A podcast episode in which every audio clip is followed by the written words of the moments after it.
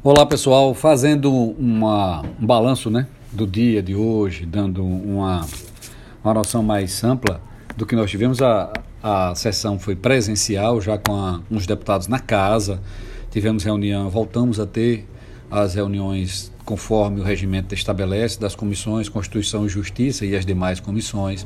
Apreciamos os projetos, tem um projeto de autoria de deputados e projetos de autoria do Executivo que a gente representa e defende. Tivemos então hoje a aprovação da prorrogação do cartão C. São 5 mil famílias que estão recebendo o cartão C, dos autônomos, aqueles ligados a eventos, trabalhadores eventuais que tiveram, nesse momento de pandemia, a sua redução. Eles estavam recebendo até julho e agora foi prorrogado agosto, setembro e outubro, então foram prorrogados mais três meses. Também foram prorrogados mais 9 mil famílias que estão recebendo o cartão C, em função da vulnerabilidade, em função do estado de necessidade e da pandemia. E lembrando que 6 mil famílias já foram transformados em é, benefícios fixos que recebem regularmente. Então, são 20 mil famílias assistidas por esse cartão C, que continuarão sendo assistidas até 6 mil permanentemente e mais 14 mil até o mês de outubro. Também nesse dia de hoje, a gente votou a ampliação do programa Mão Amiga, um programa criado em 2009, ainda na época do governador Marcelo Deda, que foi dado continuidade e que atende ao trabalhador da cana e da laranja na entre safra.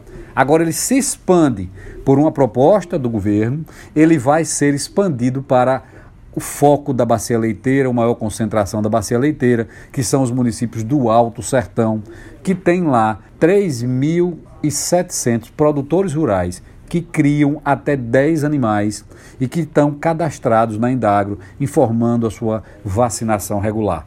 Repare que esses animais têm que ter atestado a sua vacinação, ou seja, o produtor precisa vacinar os animais para comprovar e ter continuidade no programa. Ele tem acesso e até o pagamento da terceira parcela ele tem que comprovar a vacinação do seu rebanho, para dar segurança a quem se alimenta, para dar é, segurança e saúde sanitária ao rebanho sergipano e para beneficiar 3.700 famílias que estão cadastradas através do programa da Indagro, que estabelece o limite e o recorte até 10 animais. Então, é um benefício a mais, não existia, está sendo criado, implementado.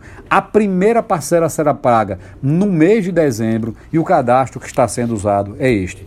É um dia importante a gente defende o trabalhador rural, a gente defende o pequeno, a agricultura familiar, a gente amplia esse programa, a gente vê que o programa é maior, que o programa cresceu e está atendendo a mais famílias, principalmente na região mais atingida pela seca, em parceria com uma atividade que é um arranjo produtivo importante, que é a bacia leiteira do Alto Sertão Sergipano. Agradeço a todos, um grande abraço. Foi esse o trabalho e os assuntos mais relevantes debatidos, além de outros que foram também apreciados no parlamento.